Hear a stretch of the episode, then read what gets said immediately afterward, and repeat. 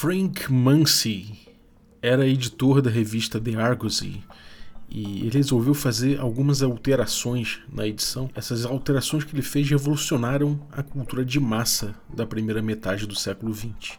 Ele enxugou aquela publicação, ele tirou as fotos, ele tirou os artigos mais relevantes, ele trocou o papel que era de qualidade e entregou 192 páginas de ficção popular impressa em papel jornal, grosseiro, barato, feito de pasta de celulose, chamado em inglês de wood pulp paper. Ele conseguiu assim que as publicações fossem bem mais baratas e populares.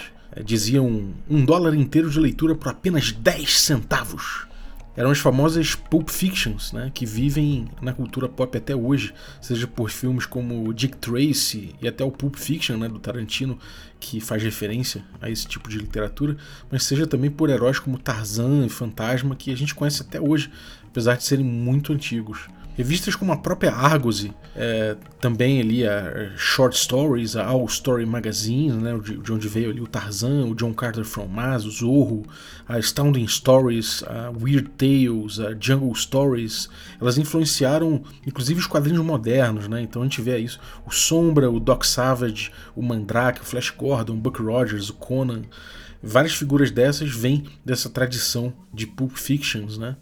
E nos anos 20 e 30, essa, esse tipo de ficção que influenciou tanta coisa atingiu seu auge. Algumas edições venderam milhões, inclusive, com aventuras escapistas sobre mundos de aventuras, assim, com detetives durões, mundos perdidos, monstros hediondos, superciência, terror tecnológico. E, bom, isso acabou marcando, no fim das contas, um estilo particular com uma mistura de true crime, investigação no ar, aventura e espada, e, espada e feitiçaria, esse tipo de coisa, acabou gerando toda essa massa, né? todo uma, um estilo meio mesclado disso tudo. A Weird Tales, em 23, foi que trouxe pela primeira vez o conto, famoso aí, chamado O Chamado de Cthulhu, e com ele vários outros contos também que viriam a ser conhecidos como os mitos de Cthulhu. E eles trouxeram esse tom mais estranho e bizarro para esse universo de revistas pulp. E acabou se tornando a publicação mais importante do ramo, essa Weird Tales, né?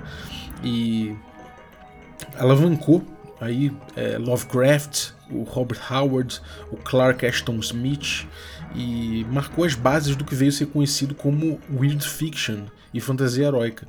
Ela trouxe uma geração de clássicos de terror, de ficção científica, de ficção heróica e, bom, como eu falei ali, isso tudo se misturou, né? Então a gente viu ali surgindo Conan, Solomon Kane, do Howard, e tudo isso que a gente conhece aí, que veio influenciando tanto o RPG. É, esse material, inclusive, se você for ver lá no, no Dungeon Dicer, né, no Instagram da Barbara Dicer, ela fez um, um, um, apanhado geral de como a revista Weird Tales influenciou o RPG largamente ali, falando o D&D, né? E como isso é comprovado através do Appendix N que a gente pode ver no AD&D primeira edição, escrito pelo Gygax, né? E acabou influenciando para muito além do AD&D só, o RPG como um todo. A gente sabe que dentro disso tudo, dentro dessa massa, dessa, dessas ficções que se misturavam, esses temas que se misturavam, a gente via o Lovecraft com um tom mais soturno e misterioso dentre todos os autores, né? mais cheio de cinzas entre os heróis e vilões, questões existenciais, né? mas em matéria de estilo, o material apresentado pela revista, de forma geral, contribuía mais com perigo violento, ação e aventura, ameaças mais ostensivas e concretas, nada sutil, né? E mais extremos entre, entre antagonistas e protagonistas, gerando um certo contraste até com o próprio Lovecraft. Então a gente vê aí uma diferença de tons dos mitos, né, dos próprios mitos de Cthulhu, que muitas fontes classificam entre purista e pulp, né, o estilo purista dos mitos e o estilo pulp. Como a gente vê aí claramente, de forma marcante, no RPG O Rastro de Cthulhu, que dá ali opções para você jogar de forma purista e de forma pulp. E como o chamado de Cthulhu é, trabalhou com uma ficção mais purista, né, que é o, o grande medalhão de, de Cthulhu aí que a gente tem nos RPGs, ele acabou vendo a necessidade de lançar ali um suplemento complementar à sua sétima edição para a gente jogar com cenários pulp dentro de toda essa tradição que a gente vê nesse retrospecto da, das revistas de ficção barata, né? Das Pulp Fictions. Então, a gente vai falar hoje de Cthulhu Pulp, que está em financiamento coletivo pela New Order. Ei, ei, ei, ei, ei, quer café? Café com Dungeon! Bom dia, amigos do Regra da Casa! Estamos aqui para mais um Café com Dungeon na sua manhã com muito RPG. Meu nome é Rafael Balbi, eu estou bebendo um café bem forte aqui para ficar ligado, para poder pegar meu rifle, botar meu livro com encantamento debaixo do braço e ir até as docas invocar essa criatura que vai comer chumbo hoje. Se você quer tomar um café como o meu para matar a sua própria criatura dos mitos pela manhã, pode ir lá em ovelhanegracafés.com.br e beber esse café delicioso. Você pode pedir esse café delicioso com desconto. Não é caro, né? Muita gente acha que é caríssimo beber um café gostoso desse aqui pela manhã, feito em, em produtores pequenos ali, familiares. Não é, não é caro. E você ainda pode pegar um cupom especial aí, né? Você pode usar o cupom Dungeon Crawl, tudo maiúsculo, lá no site da Ovelha Negra e pedir o seu. Se você quiser um cupom ainda melhor, você pode se tornar um assinante do Café com Dungeon que eu te passo picpay.me barra café com dungeon, a partir de 5 reais você já se torna um assinante e participa desse grupo de Telegram onde muita gente troca ideias sobre RPG. É, onde eu passo outros cupons também. Você também recebe conteúdo extra e participa de sorteios dos nossos parceiros. E ainda contribui para a gente bater nossas próximas metas. Então, cola lá e dá essa ajuda. Vamos lá? Vamos falar de Cthulhu Pulp. Né? É, o RPG mais clássico de Cthulhu é, acabou sendo lançado aí no, no, Brasil pela editora New Order, né, a sétima edição. E ele trabalha default com esse tom mais sombrio, mais puxado pro Lovecraft, que é um terror existencial, a gente sabe, né? A gente aqui na coluna fala bastante disso. E, e, já trabalhou bastante com, essa, com esse tom mais pulp, mais, mais pulp não, desculpa, mais purista do Cthulhu. A gente já fez uma resenha também do, do, do, do, rastro de Cthulhu, né, que tem essa diferenciação do tom mais pulp pro tom mais, é, mais purista. Mas agora a gente vai falar dessa, dessa, desse suplemento aqui que, é, que foi lançado pela Chaosium para complementar o chamado de cultura e dar uma opção para quem quer essa, é, essa ficção, é, quer retratar essa ficção mais, é, mais aventuresca do Cthulhu. Né? Isso é muito importante, porque tem muitas fontes que vão mais por aí. Né? O, o, próprio Lovecraft ele é um, é um, é um, ponto um pouco fora da curva né? quando se compara com o resto das edições é, em Pulp Fiction que a gente trabalha. Né? Então o Pulp Cthulhu ele é concebido para trazer à tona nos seus jogos essa faceta mais pulp dos mitos, em que o protagonista considera olhar para trás e atirar com seu rifle nas criaturas mais bizarras do mundo e estranhas, né? E de alguma forma, essas criaturas podem ser até derrotadas com golpes de sorte ali do, do herói. Esse Pulp Cthulhu ele ganhou em 2016 o Golden Geek Awards com melhor arte e apresentação. Em 2017 ganhou o N como melhor suplemento, ganhou ouro, né? E 2017 ganhou ganhou o melhor sci-fi, o RPG de sci-fi da Dragon Con. Então ele é premiado e não é à toa. A edição é muito bonita, é muito bem trabalhada, graficamente as ilustrações são boas, ele tem muita coisa colorida de página inteira, tem também é, desenhos mais mais, mais esboçados também, que, que, passam bem o tom. Então é muito legal ver esse livro, é muito bom ver ele, lançado no Brasil, né? E eu vou dar uma passada no livro direito, direto aqui. Eu não, não joguei o Público Tulo. Eu vi a campanha que tem aí no, no, no, YouTube, aí se você for acompanhar. Tem uma campanha de Público Tulo no canal do No 2, que é muito interessante, muito bem feita a campanha, muito, muito legal de ver. E recomendo, né? E você tem.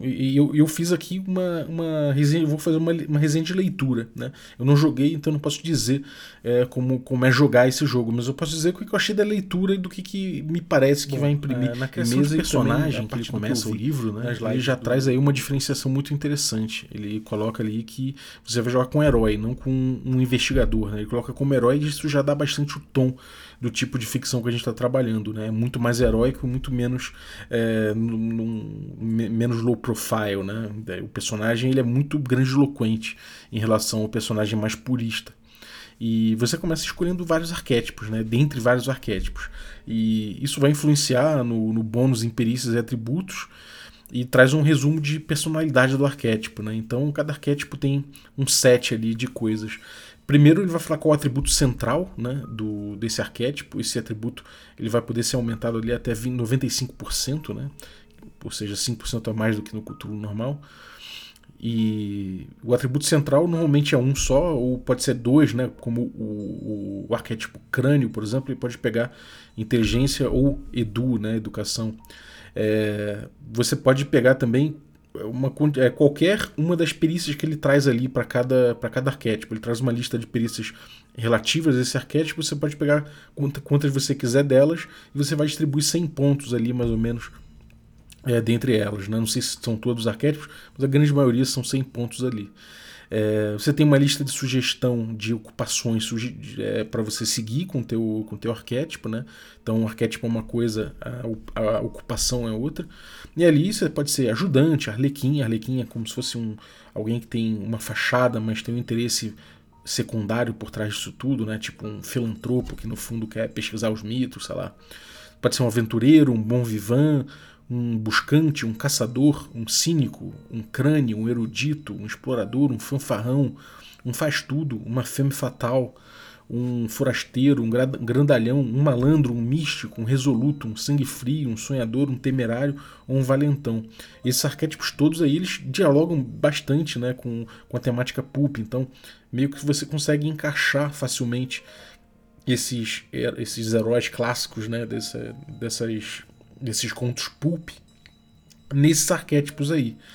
É, e aí, bom, ele você tem ali um, um frameworkzinho para você trabalhar em cima, né? Aí a segunda parte é a geração de atributos. Você faz uma rolagem específica, né, de 2 ou 3 D6 mais 0 ou, ou mais alguma coisa, né, vezes 5. Então, é, você vai jogar dois ou três dados, mais 0 ou mais alguma coisa ali, e multiplicar por 5 e isso vai, você vai gerar sua força, sua constituição, o tamanho, a destreza, aparência, inteligência, poder e educação. Né? Então você vai ver ali, cada, cada atributo desse tem uma soma ali específica dentro disso. É jogar os dados, somar, multiplicar por 5. Você vai escolher uma idade entre 15 e 90 anos, e isso não traz modificadores, né? não tem modificador por idade aqui no público Tulo. E força e tamanho determinam o corpo e dano extra que você faz. Depois você vai escolher os talentos pulp, né? Então você tem uma, uma série de talentos específicos ali para trazer também esses motivos, né? Esses tropos aí das aventuras pulp. Você tem quatro tabelas com esses talentos, uma tabela de físicos, outra de mentais, outra de combativos, talentos pulp combativos e outros, outros diversos talentos assim. Então, no físico, por exemplo, você pode pegar o, o fígado de ferro, né, que você gasta 5 pontos de sorte para evitar efeitos de beber álcool excessivo. Você pode pegar um, um efeito mental, que é, por exemplo, o poder psíquico. Você consegue é, trabalhar com clarividência, com divinação, com mediunidade, psicometria, telecinese, é bem doido. Vou falar mais disso no futuro porque o livro traz regras para esse tipo de poder psíquico. É, você pode também é, trazer ali um, um um talento combativo, por exemplo, pulp, que é o recarga rápida. Isso aqui é bem, bem pulp mesmo. Você tem, você escolhe uma arma e com essa arma você vai ignorar o dado de penalidade se você recarregar e disparar na mesma rodada. Então é pra você meter uma saraivada ali.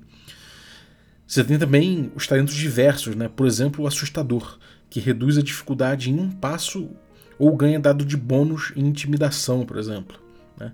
Então você tem ali possibilidades ali que dialogam mais com essa natureza pulp do tipo de jogo que você vai ter aqui. Depois você escolhe a sua ocupação, né? e aí tem o, o nome da ocupação, os pontos de perícias ocupacionais, baseado em educação e outro atributo relevante. Aí depois você tem os níveis de crédito da sua, da sua profissão, que vai dizer os recursos e grana que você tem. Depois os contatos sugeridos para essa ocupação. E finalmente as perícias. Né? E aí eu vou dar um exemplo aqui de, um, de uma dessas ocupações ali, que é o ocultista. Ele fala um pouco de, do que é um ocultista, dá os pontos de perícia ocupacional, que é baseado em educação vezes 4 no caso dele.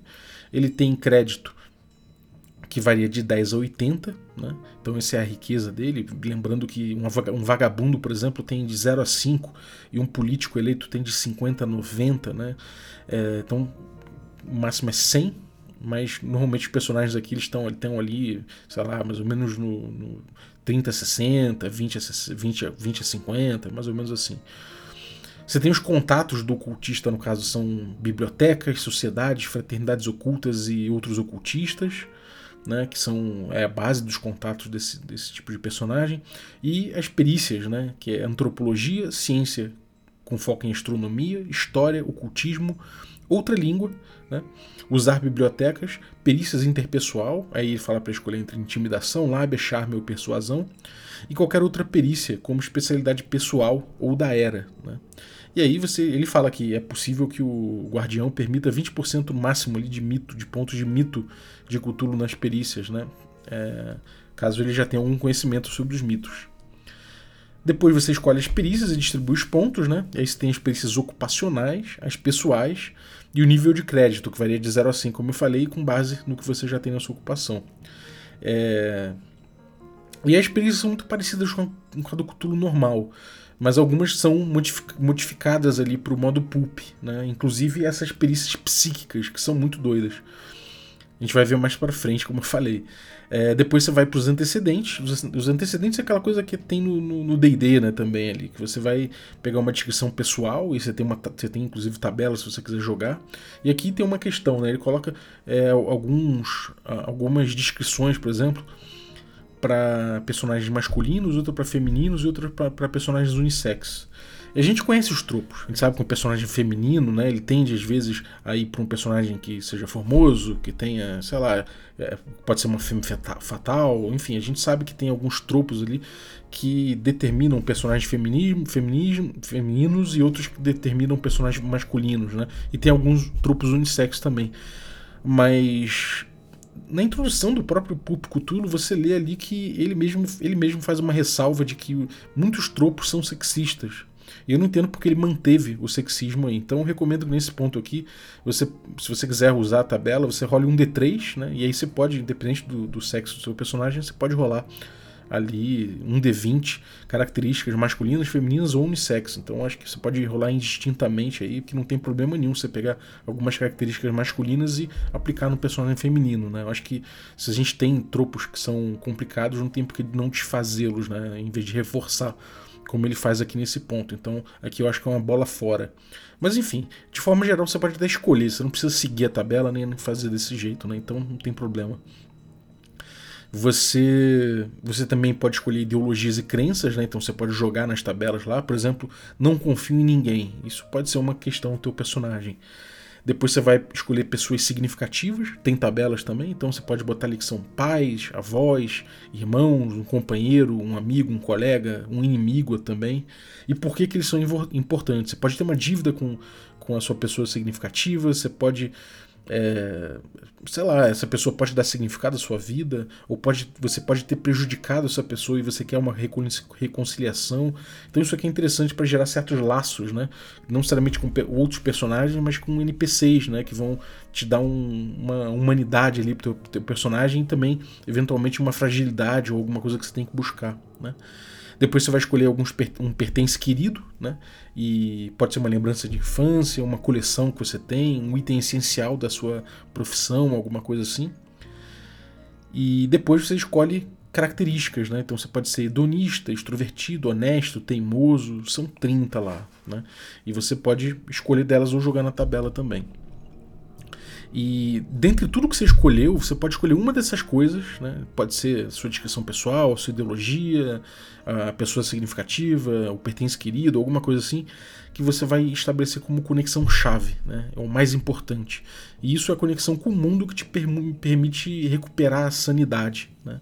Então existem mecânicas atreladas a, a esses antecedentes, mas principalmente a essa conexão chave que você vai escolher. Depois você vai escolher os detalhes: né? nome, nascimento, gênero, retrato, dinheiro, patrimônio e equipamento. É, existe também ali depois um resuminho com o método é, é, tiro rápido que eles chamam. Né? Esse método é para você fazer rapidinho o teu personagem, que é uma alternativa a esse método um pouco mais demorado.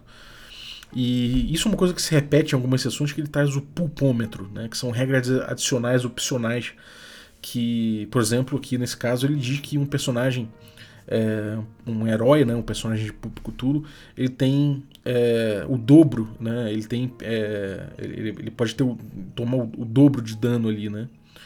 É, isso é uma coisa curiosa, ele, ele, ele, aumenta o poder né, do personagem nesse ponto. Então são opções que você pode trazer para poder tunar o seu jogo para uma coisa mais pulp, realmente. É, Depois ele passa ali para um capítulo muito interessante com organizações de heróis e vilões também, né? Foi até um episódio que a gente falou mais cedo aqui, falando do, do livro, do, do, livro do jogador, né? Do, do investigador do Cthulhu, que trouxe também essa coisa de unir os personagens, né? E aqui ele traz organizações de heróis também que ajudam a unir os personagens em torno, em torno de alguma coisa. Então ele dá vários exemplos aqui de organizações, né? como os caduceus. Né? Os caduceus começam, é, vêm a partir de 1912, quando Joshua Madham, é o dono da Madham Pharmaceutics, que, tem, que é um império empresarial de 30 anos, o cara chegou e vendeu tudo e mandou tudo para caridade, né? Então construiu ali uma, uma, ONG, sei lá, meio que médico, médicos sem fronteiras, sabe? Para ajudar os necessitados, os pobres, os enfermos e tal. E, e ele botou o nome de Caduceus nisso em homenagem ao cajado de Hermes, que tem um significado ali, né? parece né, uma coisa de medicina né, na simbologia, mas que tem um significado mais profundo. É, ele construiu tudo ali na, no, no Building em Nova York com uma grande segurança, uma vigilância ostensiva, principalmente nos andares superiores. E ele passa a usar o seu poder para combater ameaças dos mitos, especialmente o envolvimento do povo serpente, com que ele entrou em contato nos seus empreendimentos aí ele escolhe uma equipe central, ele trabalha com essa equipe central operando por baixo de toda a sua obra de caridade, né? Então essa, essa equipe ela é sediada nos andares 7 e 8 do Madham Building. E esses andares eles fervilham com assim como as maiores redações dos maiores jornais da época, sabe?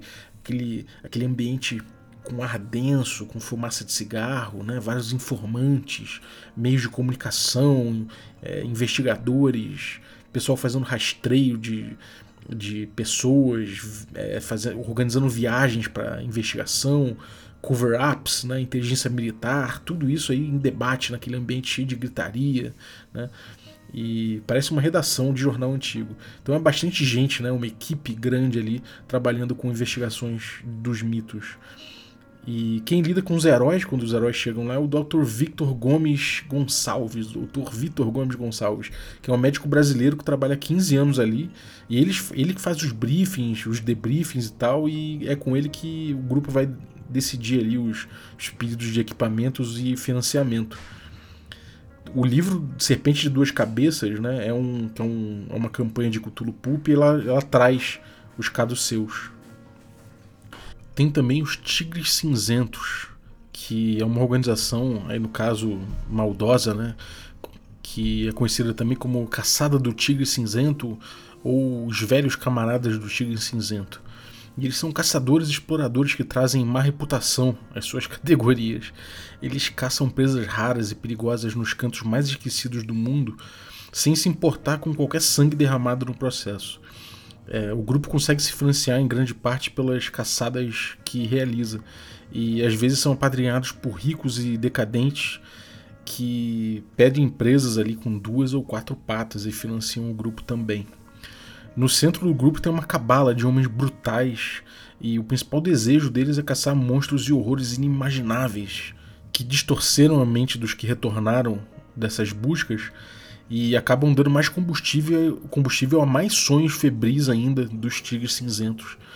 Eles operam à margem da sociedade civilizada e caçam para matar pela emoção e pelo poder e pela vitalidade.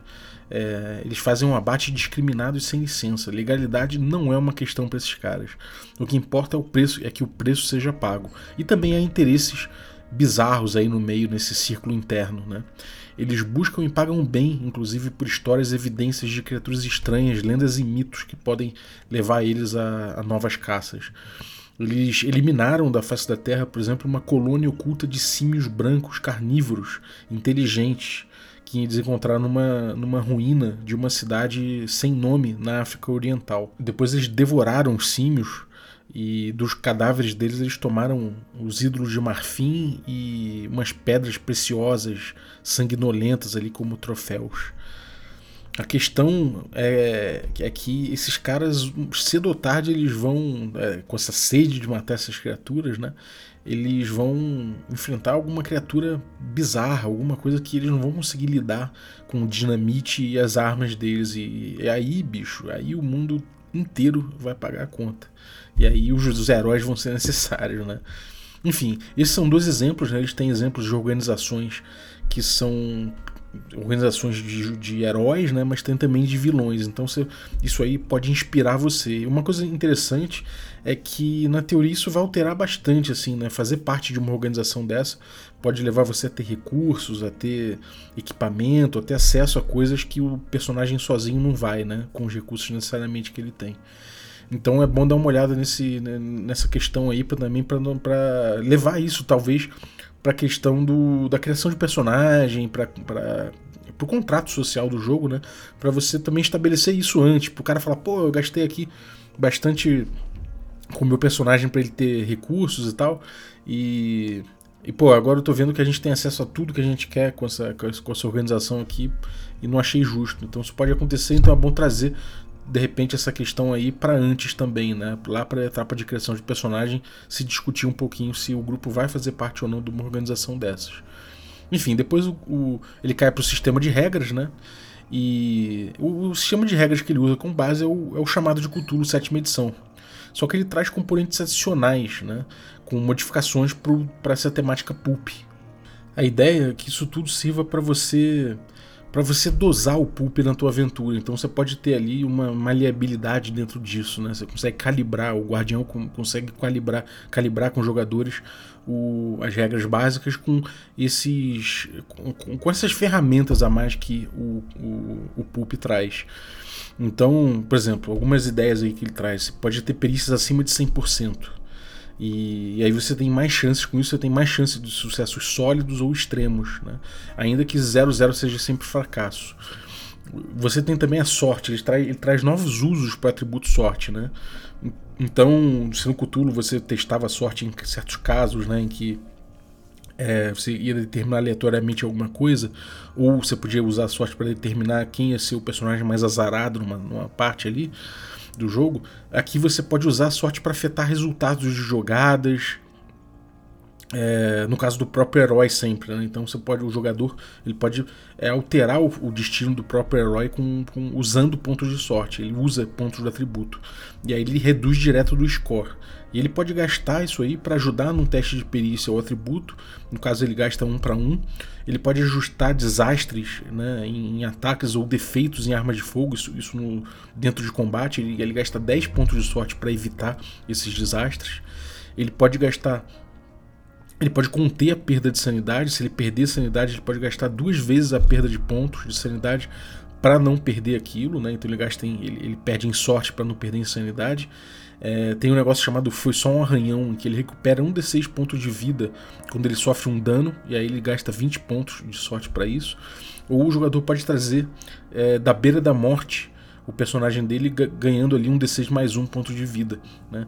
E aí ele tem que gastar todos os pontos de sorte dele é, se ele tiver 30, né? Se ele não tiver 30, não tem como. É, e aí você não pode comprar com sorte, né? Você não pode comprar um, um é, ponto é, num próprio teste de sorte. Você não pode mudar dano, você não pode é, fazer testes forçados, né? Com, com sorte, teste de sanidade também não. E verificação de experiência de perícia, né? Você não pode fazer isso aí. E é quando você joga para ver se a perícia aumentou, você não pode gastar sorte nisso. E a sorte você recupera com um teste no início de cada sessão. Você joga um D100 contra o nível atual, e se você tirar mais, você recupera um D10 mais 10. Se você tirar menos, você recupera um D10 mais 5, e o máximo de 99. Os antagonistas relevantes, né, os mais relevantes, é, eles podem ter sorte também. E o guardião pode usar esses, esses pontos de sorte para apimentar o jogo em certas situações também. Os monstros eles já costumam ter certas capacidades especiais, então eles não costumam ter sorte é, antagonistas maiores, né, eles, eles podem ter sorte igual ao poder. Já um antagonista menor, né, um antagonista com menos expressão, ele pode ter metade do poder dele em sorte, por exemplo. E eles não, não recarregam que nem os jogadores, né? Eles têm aquilo ali e aquilo ali é o que eles vão ter para gastar durante, durante a aventura. É, e aí eles podem gastar, né? O, o guardião pode gastar para ajustar um teste de perícia desses, desses antagonistas que aí é um para um. Ele pode gastar 10 pontos para comprar um segundo, um segundo ataque. Ele pode gastar 10 pontos para ignorar um desastre corpo a corpo. ou um defeito de arma de fogo, ou ele pode gastar toda a sorte dele para queimar um lacaio, né, quando ele receber um ataque bem sucedido de um herói. Então o lacaio dança e o, o, o antagonista maior continua de boa. Então são alguns casos interessantes em que o guardião pode usar os pontos de sorte para apimentar ali. Né? Aí você tem sucessos críticos e desastres. Né? O crítico só no 01. Né? Só se você tirar 01 no D100 e quando você for fazer um teste ali de, de perícia e tal. Se for usada a sorte no resultado, é... e aí você pode, você não pode é, ter um crítico se você usar sorte, a não ser que você use resultado de, de sorte, você use sorte no resultado para alterar de um, de um empate que você tem em extremos, né? Então é, vamos supor que você tenha é, uma, uma rolagem resistida entre duas partes e os dois tiraram extremos, né, resultados extremos. Aí você pode gastar sorte para ter um crítico. Aí sim conta. Né? Se você tirar um resultado extremo, né, você não pode usar sorte para ter um crítico. É, então são esses dois casos aí, né, no sucesso crítico e desastres. Você tem lacaios também, e aí eles dão algumas estatísticas medianas de default ali para os lacaios e dão uma ficha do lacaio médio para você usar. E eles são menos efic eficazes, então eles saem de campo, né? Eles saem de cena quando eles ficam com metade dos PVs deles, né? É como, é como um, é, é um minion, né? Uma coisa para ser mais fácil de cair e fazer contraste com o vilão, né? Para justamente ter esse contraste que é um tropo clássico. Aí dentro de combate, você usa as regras padrão do chamado, né? Com algumas modificações. Por exemplo, fuga de cena é somente um teste resistido de esquivar contra lutar nocaute. É só uma manobra simples de combate, né, com um ataque contundente no crânio. E aí você é, se você acertar esse ataque, essa, manobra simples com, no crânio do cara com um golpe contundente, né, tipo um soco, um, um porrete, alguma coisa assim, ele só perde um ponto de, de vida e desacorda. No chamado você tinha que tirar 50% do life dele para desacordar. Então aqui é mais fácil você ter um nocaute. É, você também tem regras para tirar através de cobertura e fazer tiro de supressão, que é uma aquela coisa de você fazer um rock and roll com tua, com teu fuzil ali, com tua metralhadora e cobrir uma área, né, causando é, enchendo uma área inteira de bala ali, causando caos, intimidando, impedindo o avanço de, de gente e tal. Então tem regras para isso. A sua vida, né? Você tem recuperação acelerada pro teu herói e você ainda ignora lesões graves, no caso só dos heróis, né? E também tem regras de morte. Se você chega a zero pontos de vida com um ataque, igual ou maior, né, o seu máximo de, de de vida, você morre. Ou seja, se um cara tira o teu, life inteiro com uma porrada só e você chega a zero, você morreu. Mas se for um ataque que tirou mais do que a metade, né, e não o, o valor inteiro, você está morrendo. Então você coloca M ali, não, você não fica com valor ali, você fica só com M de que você está morrendo. E aí você vai passar, passar a fazer teste de construção rodada a rodada. Se você falhar, você morre você pode gastar ainda sorte, né? Como a gente já falou lá atrás. Então é, a morte é simplificada, por assim dizer, e tem esses casos assim que é mais um dano massivo que vai te tirar de jogo. É, você ainda tem uma coisa muito interessante que é o fulgor de glória, que em vez de você gastar sorte né, para se recuperar da, da morte, você escolhe morrer. E isso te permite uma última ação espetacular e dramática antes de você morrer. É uma ação livre e você pode dar esse, esse um dado de bônus com essa ação para um personagem amigo ou você mesmo executar essa ação. Então é aquele último suspiro que você dá e que você causa um efeito fodão na narrativa que é muito interessante. Isso em, isso em mesa deve ser muito legal. É, depois você tem a fase de desenvolvimento dos heróis, né? Que é sempre que o Guardião quer né? Ele normalmente no final de um cenário, num capítulo de campanha, ele para ali com os personagens e deixa que eles desenvolvam certas perícias, certas, certos aprimoramentos ali com experiência. E bom, você tem ali o teste de autoajuda, né? Que é você testa a sanidade e recupera um D10 de sanidade é, quando você passa tempo com elementos do seu antecedente. Se você falhar, você perde um. Né? É assim que funciona no, no, no Cthulhu Pulp né, com essa autoajuda. A recuperação de insanidade é indefinida, né? então se você passa tempo com conexão chave, você ganha um, um, dado bônus ali no teste de sanidade para recuperar a, a, insanidade. E recuperar É, é, quer dizer, você recompensa feitos notáveis com um novo talento pulp. Isso é uma coisa interessante dentro dessa progressão de personagem, né? Você pode dar um, sei lá, o cara fez um feito notável, você dá um talento novo, né, dentro daquela lista, daquelas listas lá de físicos, mentais e tal. Você pode pegar um talento maneiro daquele e dar pro personagem como recompensa por um ato notável, né? Uma coisa que tem a ver, obviamente, com a ficção. Tem também regras de bebedeira, tem várias regras opcionais interessantes aí, de novo dentro daquele esquema que a gente viu no capítulo anterior. Aí tem um capítulo que versa sobre loucura, né? ele fala sobre acessos de loucura que a gente tem no, no, na sétima edição do Cthulhu, né? que é o acesso de loucura seguido por um longo período ali de insanidade latente. A gente fez um episódio aqui, eu e a Aline, a gente fez um episódio falando sobre insanidade em Cthulhu. E ele apresenta uma versão alterada, né, um pouco mais pulp desses acessos de loucura. E, e, ele traz uma coisa interessante que é a aquisição de talentos insanos. Então, sei lá, nos acessos de loucura você tem ali algumas, algumas, alguns efeitos que você pode ter, que ele traz ali, né? E exibicionismo, por exemplo. O herói ele torna-se um maníaco em busca de atenção por um de, um de dez rodadas. E ele pode tomar atos imprudentes no processo. E talentos insanos, né? Quando, enfim, o, o negócio descamba, você pode pegar ali um. Você acaba ficando com um talento insano, por exemplo, linguagem insana. Você tem uma compreensão temporária de todas as línguas modernas, ou né, uma língua arcaica ou do mitos por um curto período de tempo. Então é como se nessa língua, nessa língua você tivesse 75% em perícia. E isso é porque você deu, um, uma, deu uma, uma loucura na tua cabeça e aí você tem esse talento insano em decorrência disso. É um capítulo que ele dá uma roupagem um pouco diferente, mas mantém a mesma, o mesmo chassi da regra. Né? Então você não precisa. Você, não, você, não, você vai aprender rápido, você vai aprender fácil isso. Você já conhece o sistema do Cthulhu. É, depois ele tem um capítulo de magia pulp, com poderes psíquicos e ciência estranha, que é muito interessante. E ele fala que o, a magia continua esse mindfuck nat natural né, do Cthulhu.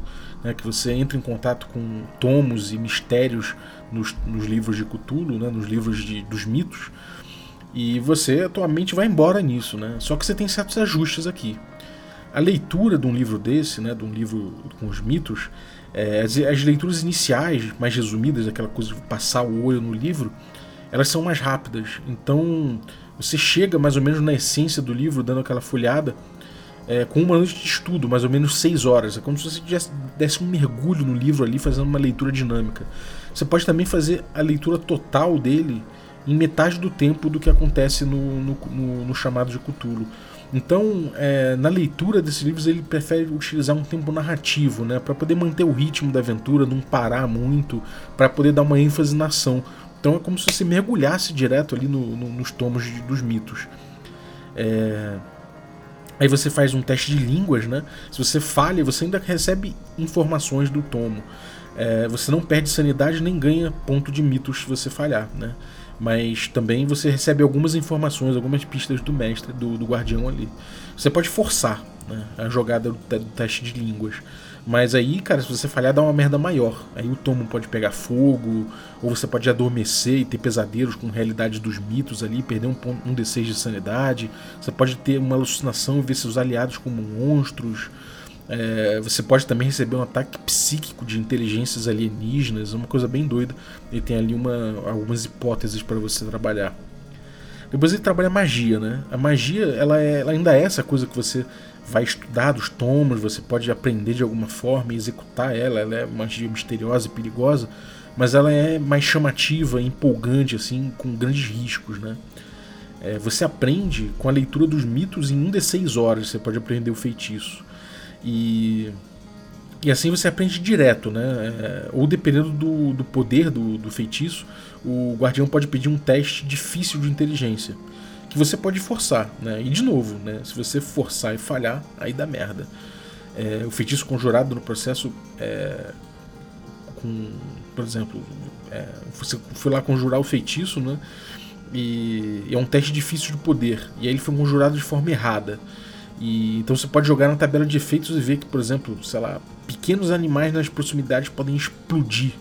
Ou de repente o um efeito inverso pode acontecer em cima de você. Então é perigoso, assim, não é uma coisa muito tranquila. É, você pode estudar através de um professor, né, e aí demora um D4 horas, você não precisa de teste para aprender. ou você pode aprender como entidade, né? E aí também você não faz teste, mas você perde um D6 pontos de sanidade. Então é bem, é bem ágil para você aprender um feitiço, aprender uma magia, sabendo que é um caminho complicado de você seguir.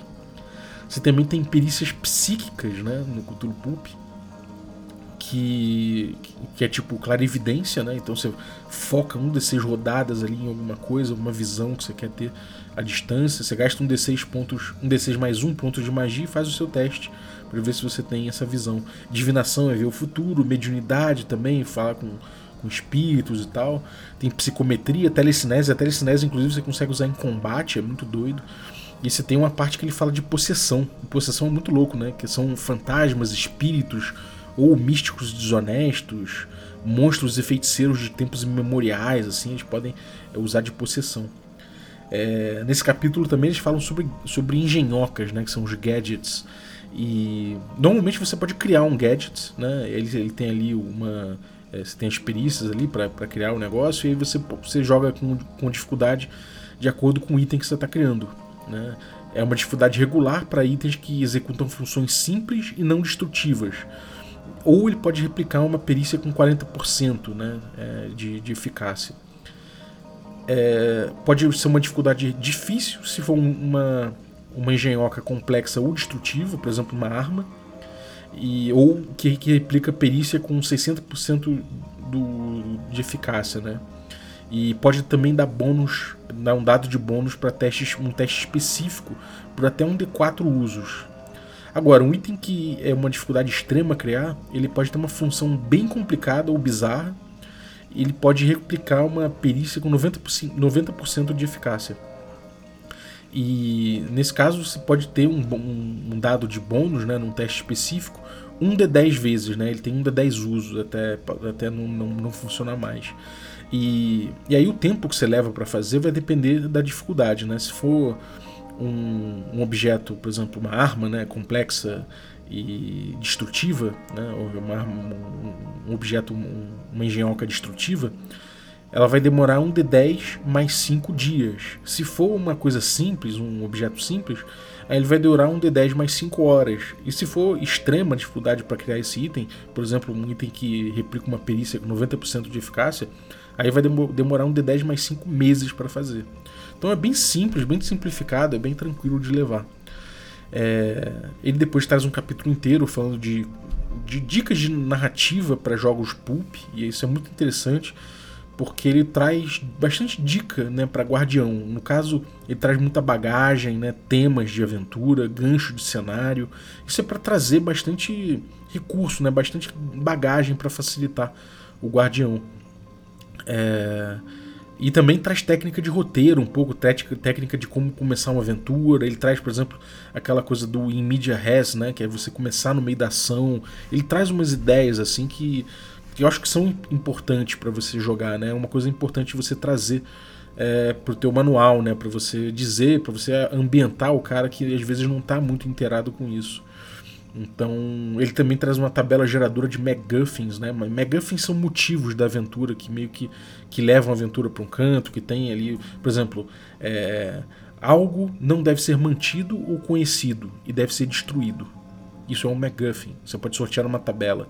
Ou algo alienígena chegou à Terra. Por quê? O que, o que quer? O que fará?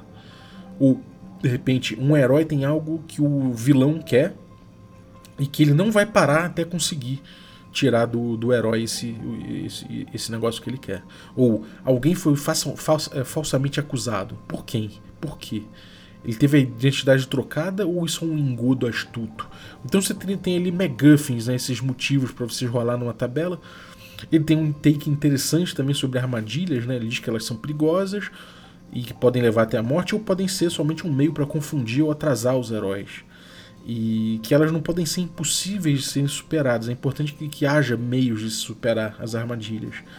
Ele diz que matar heróis sem aviso não é legal. Né? Isso é uma coisa que a gente vê bastante, a gente fala bastante de armadilha no Café com Dungeon. E matar heróis sem aviso de fato não é legal. Ele fala que, bom, ele, ele coloca como solução vários testes, né? Você fazer testes, testes e tal. Mas é importante que você sinalize que o perigo da armadilha, que sei lá, você está entrando num lugar que tem uma armadilha de, sei lá, de, de achatar as pessoas no, num, do teto ao chão, né? O teto começa a baixar até esmagar as pessoas. De repente coloca ali uns ossos triturados, umas coisas assim para dar o aviso, né? Mas fora isso também ele fala que é, que os heróis devem ter a possibilidade de escapar da morte também, uma vez que a armadilha é acionada. Né? Ele cita que nos filmes só os capangas morrem para as armadilhas. E a gente entende qual o tropo que ele está querendo passar aqui. Então a ideia é que as armadilhas sejam mais é, contratempos, né? que elas sejam coisas que tragam emoção e tudo mais, mas que não sejam necessariamente um perigo de morte que vai encerrar a tua, a, tua história ali. Né? Então ele traz ali que a armadilha tem que funcionar em etapas. Aí uma parte um pouco mais que eu acho que é um pouco mais mecânica assim que ele traz, né? Um pouco mais, um pouco menos inspirada na minha opinião, que ele coloca um que é descoberta. Os heróis percebem o perigo com teste de percepção. O 2 é o início, quando a armadilha é ativada e deve ser evitada através de testes também, aí testes variados de acordo com a natureza da armadilha. Depois é o meio, a armadilha já está funcionando e é precisa parar o funcionamento dela ou escapar. Né? É quando a água já bateu na bunda, a galera precisa escapar e de novo ele prescreve testes de perícias de acordo com a natureza do momento. E no fim, é uma última oportunidade desesperada de escapar caso esteja dando errado. E aí ele fala, ele, ele prescreve uma série de testes no fim das contas, né? E eu acho que isso não é uma. Isso pode dar até um certo, uma certa emoção, né? De você falar, ah, eu tô no último teste aqui, mas no fim das contas é, deixa de ser um problema que você visualiza e passa a ser só uma questão de rolagem de dado. E aí eu acho que você perde um pouco de significado para armadilha, né? Mas enfim, eu acho que a parte, é, a introdução dele é um take interessante sobre a armadilha, ainda que no final a conclusão que ele chega eu acho que não é tão interessante assim. Mas é legal, é legal, um take interessante. Ele falar do tropo, né, na parte das armadilhas é legal. É, tem uma coisa também que de repente valeria citar, né, que, que eu não vi no livro, que é ele falar do vilão explicar né, a armadilha, dele dizer, dele, o personagem tá ali sofrendo para superar a armadilha e o vilão tá do lado de fora, sei lá, tá vendo, tá observando, tá se comunicando, tá rindo, ou tá é, fazendo uma bravata em cima do personagem que tá prestes a morrer. Isso pode ser um tropo interessante de trazer. É, e aí ele fala que nunca um teste só deve levar até a morte, né? Ah, você caiu numa armadilha, faz um teste, falhou, morreu, né? Ele falou que se todo mundo cair, inclusive numa armadilha, que você pode de repente fazer eles acordarem amarrados em outra sala, capturados e tal. Depois ele fala um pouco sobre quem é o vilão pulp, né, do, do, dessa literatura pulp, que eu acho muito legal também abordar o vilão, né, ele é uma peça central. Ele, ele a gente está falando de emular um estilo e o vilão é uma peça central disso. A gente tem um antagonista e tem um protagonista, não é uma coisa emergente, então ele tem que ser construído de alguma forma. É bom pensar nele, né? Aí ele fala também sobre cliffhangers, né, que é um pouco mais falar de roteiro, um pouco falar de técnica de roteiro, né, trazer técnica de roteiro pro, pro RPG, nesse caso é importante né, a gente entender como a gente pode deixar cliffhangers de uma sessão, entre uma sessão e outra, entre uma parte e outra, antes de comer a pizza, depois de comer a pizza, né? E também de como recompensar né, os desafios. Então é aquela coisa que é, é do jogo, né? Todo jogo acaba que você, que os jogadores eles vão equilibrar é, oportunidades e, e riscos, né? Então isso aí é uma coisa que tem que ser pronunciada também. Depois ele tem um capítulo falando dos anos 30, que é muito interessante, né? Ele dá uma, um panorama muito legal, né? É, e a gente sabe que o tema, um, um, tema mais recorrente aí dos anos 30 nos Estados Unidos, se, se for lá o que estiver rolando o jogo, né?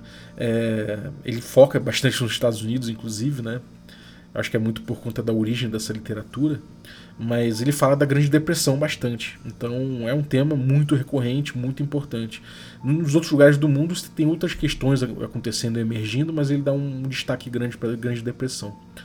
É, ele cita a Quinta-feira Negra, né, com dois, você teve a queda das ações da bolsa lá em 29, a crise de 29, o colapso dos bancos, as desgraças sociais, a cronologia de fatos importantes daquela época.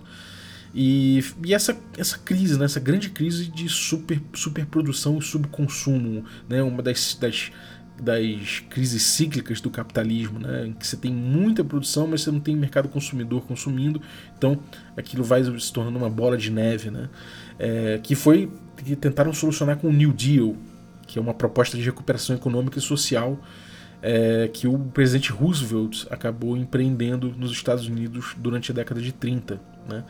Que deriva da teoria geral do emprego, do júri da moeda do Keynes, que é o keynesianismo, aí, que é uma ideia de desenvolvimentismo né, interno. assim E a ideia dele era elevar o consumo às custas do déficit público. Né? Então ele, ele faz ali uma injeção de, de poder aquisitivo na base da economia americana né, com uma ideia bem é, de liberalismo social, econômico, assim, né?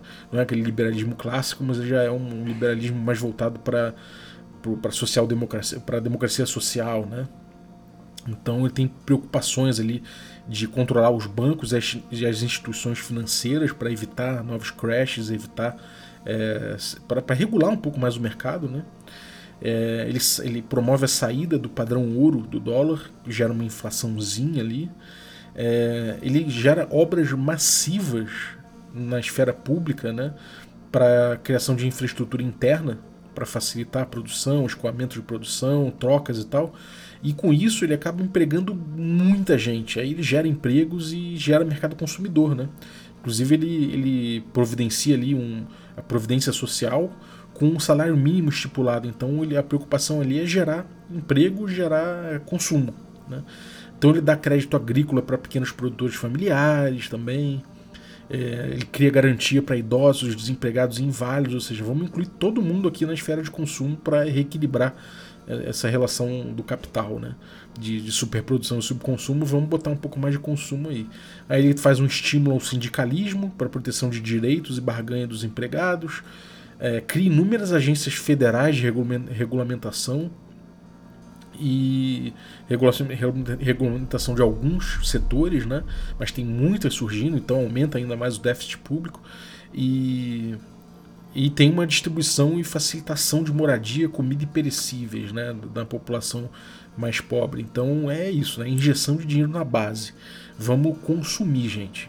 e aí se discute muito né? se foi o New Deal ou se foi a Segunda Guerra, o fato da Segunda Guerra que tiraram o país do buraco no fundo foram as duas coisas, né? Mas é inegável também que o New Deal trouxe alguns problemas mais à frente ali, como eu falei, né? O, o déficit público, etc. E, bom, mais pra, aí mais para frente ele fala de criminosos famosos da época, né? Bonnie Clyde, o Pretty Boy Floyd, que são histórias muito interessantes. É, ele fala do, de como era a agricultura nos Estados Unidos na época, o entretenimento, os filmes de destaque, né, tipo O Vento Levou, Tempos Modernos, Mágico de Oz, o primeiro, o primeiro Scarface, ali, o Drácula, o King Kong, o Homem Invisível. Né, ele fala de como é a tecnologia da época, como é viajar na época, então tem até desenho ali do Zeppelin. Ele fala da ascensão do fascismo na Europa, né, na Itália, na Alemanha. Então ele, ele, ele retrata né, esse momento pré-guerra, que é um momento importante ali. É, depois ele parte né, para outro capítulo falando dos vilões pulp e dos personagens, né? E são, são algumas regras ali, algumas coisas interessantes. Ele fala, por exemplo, que os pontos de vida dos vilões podem ter o dobro dos pontos de vida, assim como jogadores, né? Mas, e, e, ele, e eles podem ter, de repente, dois talentos pulp também. É, por exemplo, pés ligeiros, né? Então, se você gasta ali com, um vilão 10 pontos de sorte dele, ele pode evitar estar em desvantagem numérica no corpo a corpo. Ele nunca vai estar em desvantagem numérica durante o combate. Então são coisas interessantes que você pode ter ali pro teu personagem, você pode ter dois talentos pulp para ele e o dobro de pontos de vida. Ou seja, esse vilão vai ter mais contraste, como a gente já viu eles abordando isso é, mais atrás, né? Ele te dá inclusive vários exemplos legais pra caramba de vilões, com várias fichas e habilidades especiais, tipo a Gosma. A Gosma é um mestre do disfarce e ele usa os rostos das vítimas dele para se mesclar na sociedade. Então, ele tem poderes especiais, por exemplo, como consumir semblante que após vitimar alguém e consumir essa vítima, né, ele replica a forma dela, a forma exterior dela, mas também consome suas memórias. Ele também tem o poder de consumir inteligência. Para cada cérebro devorado, ele ganha um ponto de inteligência. Aí você tem lá a ficha de Velociraptor, de espírito malévolo e de outros vilões mais trabalhados assim também, né, e de outras criaturas mais genéricas. Você tem também uma lista de feitiços vilanescos, que aí pega pesado mesmo, são feitiços mais, mais, mais tensos. Então ele dá o tom, assim, um tom mais pesado né, do vilão, uma coisa menos misteriosa, menos existencial, menos bizarra. É uma coisa. É, é, os vilões, né, não necessariamente são as criaturas dos mitos, mas são, são algumas manifestações ali, algum, alguns personagens bizarros. Né? É, depois ele passa ali para alguns cenários. Ele traz é, quatro cenários compridos, grandes, assim, pra você ver como é que faz, né? É, são bons exemplos de cenário de Cthulhu e eles parecem muito interessantes de jogar, inclusive. Então você tem o Desintegrador, você tem a Espera do Furacão, a Caixa de Pandora e uma longa viagem para a China. São quatro cenários, então, cara, é bastante coisa ali para você jogar bastante e tudo isso incluso no próprio livro. Depois ele tem recursos reunidos, né, que são é, várias tabelas, várias coisas assim, e referências para você ter, para você mergulhar mais no universo aí do Cthulhu Pulp. Então é um, cara, é um material muito interessante, um material que eu gostei muito de, de ver. Fiquei com vontade de jogar, né? Eu gosto muito do Cthulhu, do chamado de Cthulhu, mas eu confesso que essa, essa veia pulp, eu não fiquei com muita vontade de jogar ela quando eu joguei Rastro, né? Não, não me despertou isso, mas esse livro aqui me despertou a vontade de jogar uma, uma coisa pulp. Então, em comparação, assim, eu acho que isso aqui, como kit, né, como um livro extra para tratar disso, acaba funcionando melhor para você trazer um, uma, uma versão pulp do, jogo de, do teu jogo de Cthulhu que funciona melhor do que simplesmente aqueles ajustes finos que eles propuseram no rastro de Cthulhu. Eu acho que isso aqui acaba tratando o assunto com mais profundidade, com um pouco mais de recursos, né? E traz algumas alterações muito inteligentes para isso tudo, né? Tem é, é, é essas essas questões aí, né, de, de, de, como mexer num, numa, num ponto específico, pode ser que você esqueça, né? Mas se você tiver ali tudo reunido ali, tua, é, algumas anotações e tal, você vai se lembrar fácil de como de, da diferença de tratamento que ele dá para é, certos assuntos como ponto de vida, sorte, esse tipo de coisa, né? Então é mais uma questão de você se adaptar com esse com esse com essa skin pulp do Cthulhu, né? Então, bom, esse material tá em financiamento coletivo aí com a New Order, né? A gente tem dois dias restantes, então tá na reta final. Você pode ir lá pegar. São três dias restantes ainda. Você tem já tem mais de tem 207% da meta batida, então agora é correr atrás de metas extras, né? Ele tem aí como como ele tem bastante coisa extra aí já saindo, né? Então tem a aventura aí da Serpente de Duas Cabeças, né? Que ganhou os Enes também. É... Tem bastante material vindo, então, cara, vale a pena você correr, você pegar aqui, porque, enfim, ó, o, o, o PDF impresso, o livro do Guardião, edição, edição de colecionador, com uma reimpressão com marca-página, Serpente de Duas Cabeças, é, em PDF, de Duas Cabeças impresso, tudo tá na linha aqui para se conquistar na campanha, cara. Então, porra, vale muito a pena participar, até porque já tá batida, né, a meta. E 83 mil já liberou, deixa eu ver até onde liberou. 83 mil liberou até Serpente de Duas Cabeças, quase, né, em PDF. Então, pô, tá quase lá, cara. Eu, eu, eu acredito que vai chegar aí nos 100 mil, né, nos últimos dias. Dá sempre uma, uma uma corrida braba aí, então provavelmente vai chegar na Serpente de Duas Cabeças impresso para rechear o material aí. É... Enfim, vale a pena dar, dar um confere aí, cara. Se tem apoios aí a partir de a partir de 35 ou mais para o pro Pulp Cthulhu em PDF, é, ou seja, cópia digital, né? 60 o Pulp expandido e o pulp físico 150, tá um preço bem interessante. O, o livro é, eu vi só o PDF, né? Mas me parece que assim, o PDF é muito bem tratado. Imagino que ele impresso vai ficar lindaço, cara. Então realmente vale a pena. Você entra lá em Cthulhu Underline Pulp, dentro do Catarse. Você pega, vou deixar o link na descrição aqui. Participa, cara. É um livraço. Me deu muita vontade de jogar.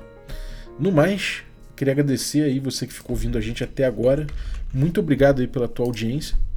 É, e a gente vai encerrando o HP Love Coffee por aqui, agradecendo aos nossos assinantes, a galera que torna possível essa aventura. Então vou agradecer aí os nossos assinantes Café Expresso, dentre eles o Eduardo Felipe, muito obrigado pelo, pela tua assinatura. É, agradecer também os nossos assinantes Café com Creme, dentre eles vou agradecer aí o, Brainer Silva, muito obrigado, Brainer, pelo teu apoio. Agradecer também os nossos assinantes Café Gourmet. Então são eles aí o Erasmo Barros, o Gilvan Gouveia, Pati Brito, Adriel Lucas, Diego Sextito, Rafa Cruz, Abílio Júnior, Denis Lima, o Marcelo Craven, o Jean Paz, o Franciola Araújo, o Rafa Mingo, o Rafa Garotti, o Caio Messias, o Pedro Cocola, o Tito, o Jarbas Trindade, o Marcos Paulo Ribeiro, o Germano Assis, o Playmo Lens e o Rodrigo de Lima Gonzalez, o Ney da Guilda do Ney. Galera, muitíssimo obrigado pelo apoio de vocês. Um abraço e até a próxima.